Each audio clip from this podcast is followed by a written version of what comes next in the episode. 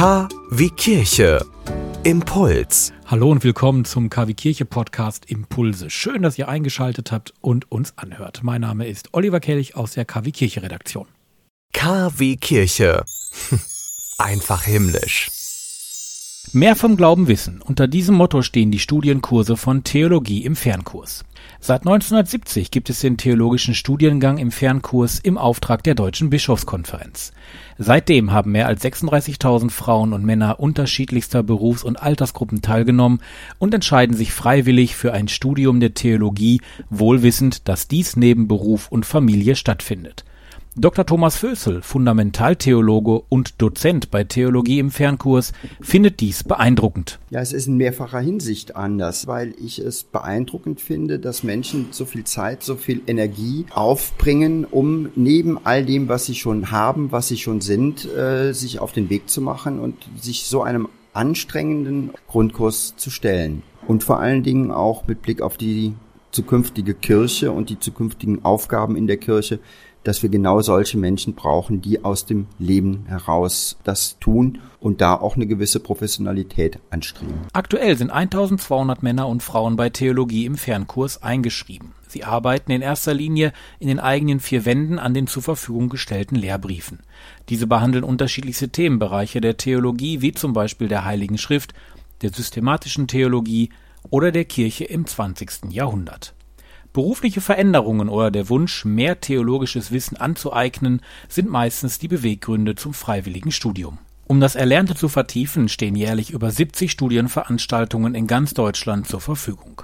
Die dort stattfindenden Gespräche zwischen Dozenten und Studenten sind wichtig, sorgen sie für einen regen Austausch. Auch Themen wie die Missbrauchsvorwürfe in der katholischen Kirche sind Bestandteil der aktuellen Diskussionsrunden.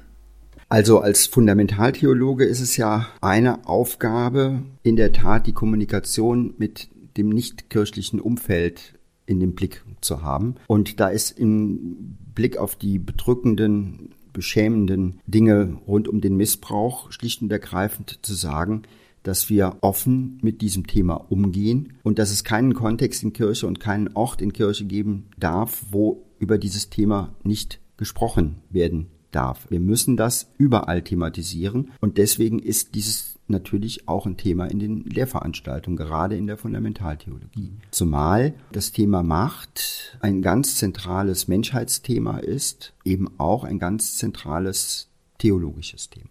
Die verschiedenen Studiengänge werden mit einer Hausarbeit sowie einer mündlichen Prüfung abgeschlossen. Danach stehen weitere Bildungswege offen, um pastorale Berufe zu erlernen. Theologie im Fernkurs vermittelt Fachwissen des christlichen Glaubens. Viele Menschen verstehen in der heutigen Zeit die Begriffe der katholischen Kirche laut Dr. Thomas Fösel nicht mehr. Die angehenden Theologen eignen sich dazu das notwendige Wissen an, um mit den Christen in die Diskussion zu gehen.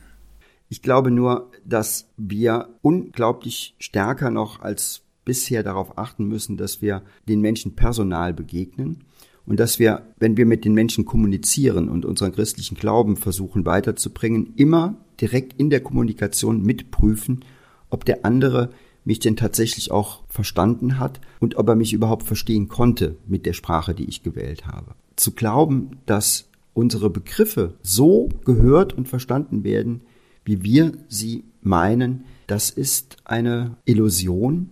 Dieser Illusion dürfen wir nicht nachgeben. Wir müssen in diese Kommunikation ran. Und ich denke, wir müssen viel personaler werden.